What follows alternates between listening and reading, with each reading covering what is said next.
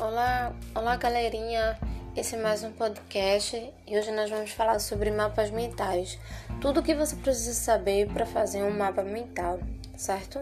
Ou seja, o mapa mental, né, vamos atribuir a ideia de conceito, né? É, o nosso cérebro ele guarda aquilo que ele acredita ser importante. Então, é preciso que a gente tenha é, recursos é, para que podemos estar preparados para anexar essas informações no nosso cérebro.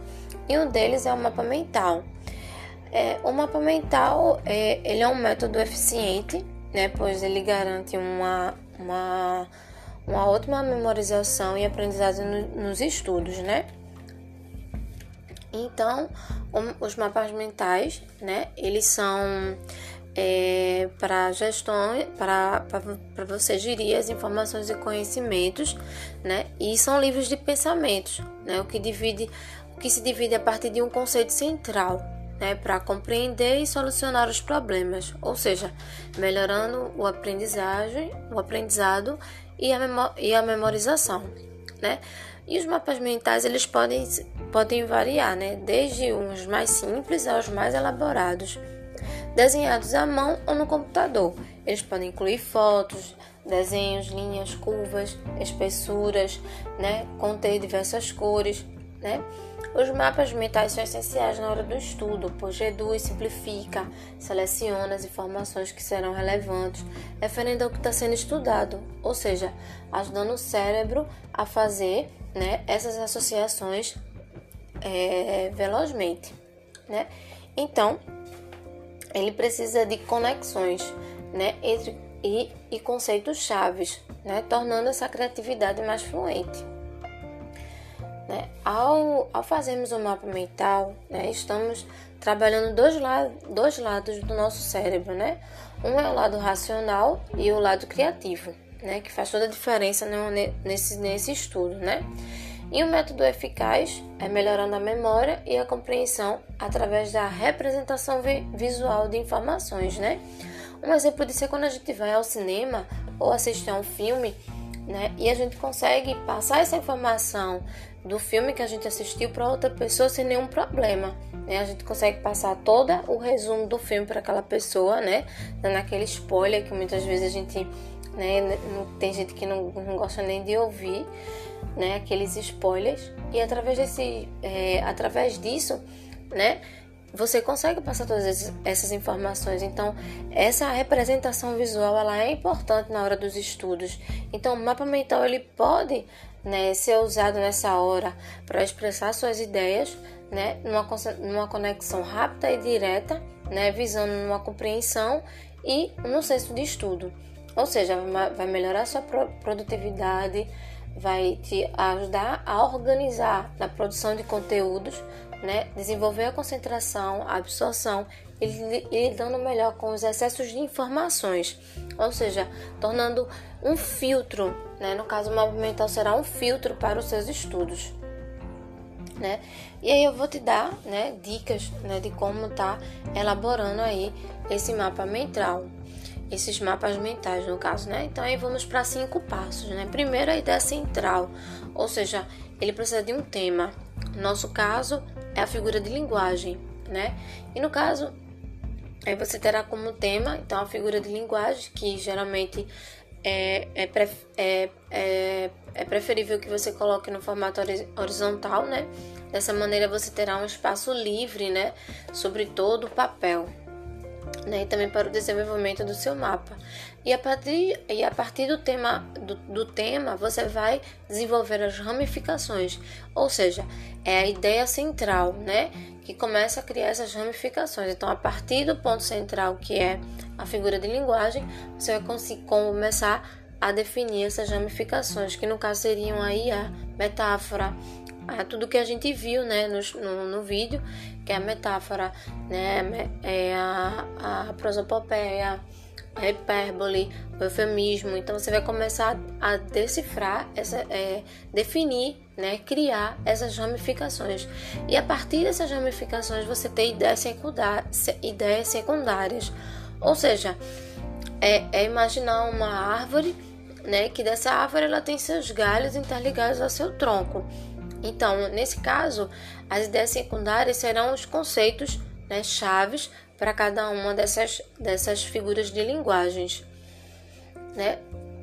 Ou seja, é importante que você não, não coloque é, frases longas né, para esses mapas mentais, pois o objetivo né, são palavras-chave, imagens-chave para ativar a memória para que essa informação seja completa. Né?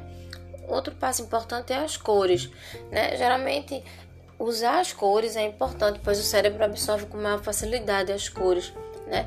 Geralmente é recomendado três tipos de cores, né? porque a partir da quarta cor o cérebro não absorve com muita assimilação, tá?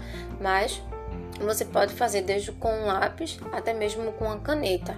Existem várias formas aí da produção de um mapa mental, como uma canetinha colorida, lápis de cera, lápis de cor. É você pode usar a criatividade de várias formas, como também fazer isso no computador. Também é possível, né? Você usar isso, né? É, através de, de, de programas que te facilitam nesse processo. Até mesmo no celular mesmo, você pode estar tá fazendo esse, esse, aí, esse mapa mental aí, né? E por fim, né? É, esses, essas, essas edições vão te ajudar alcançar o seu objetivo, né? Então, os mapas mentais são direcionados para auxiliar nos seus estudos, né? Ou seja, de forma eficaz, otimizando seu aprendizado, né? Para que você possa aí, ó, passar nas provas, né? Conquistando aí o seu sucesso, conquistando seu futuro. Então, é é importante, né, quando você tiver organizado seus mapas mentais, não só isso, mas você pode fazer em todas as matérias, desde português até filosofia, né, você pode estar tá fazendo de todos os mapas mentais e você pode estar tá organizando e revisando esses mapas para que eles possam ser absorvidos no seu, é, é, no seu cérebro.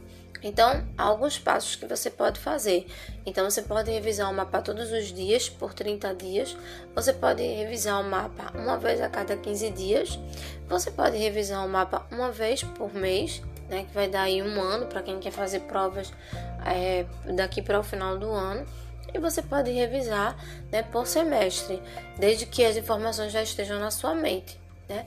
Saber construir um mapa é, mental exige um pouco de tempo, claro, dominar uma técnica, produzir, né, é, é, o tempo de espera, né, para que você possa aí vencer esses obstáculos e construir seu mapa mental né? E após você concluir, é, montar seu mapa mental, você vai é, conseguir galgar aí, né, esse, esse, esse sucesso.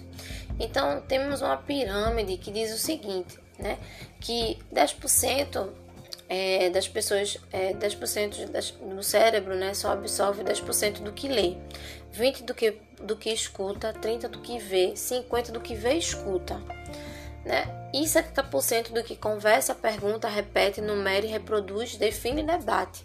80% que escreve, interpreta, expressa, revisa, identifica, comunica, amplia, demonstra, pratica e diferencia, né?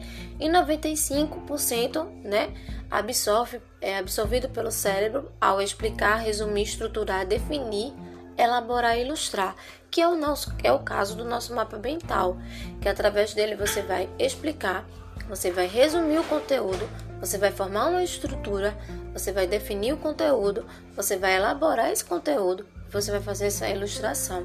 Então, a partir disso, você pode estar construindo aí seu mapa mental e ter 95% dele absorvido no seu cérebro. Tá? É muito importante, né, que você possa a, a, o primeiro, se fosse o primeiro mapa mental, se você nunca tiver é, feito um, é você ter calma, né? Se for, for o caso, primeiro faça com lápis, né? E depois aí você faz com a canetinha ou com algum, ou com algum outro tipo de caneta. E aí você depois vai passando por cima e depois apagando vagarosamente para que não, não, não rasgue o papel, né? E a partir dali, a partir do primeiro você vai conseguir fazer vários e vários, dois, três, quatro, cinco, seis mapas mentais. Então é importante né? Você botar a mão na massa e começar a construir esse mapa mental, tá? Espero que vocês tenham gostado do nosso podcast de hoje, né? Espero que esteja contribuindo para vocês. Até lá, até o próximo vídeo. Até o nosso novo podcast. Tchau!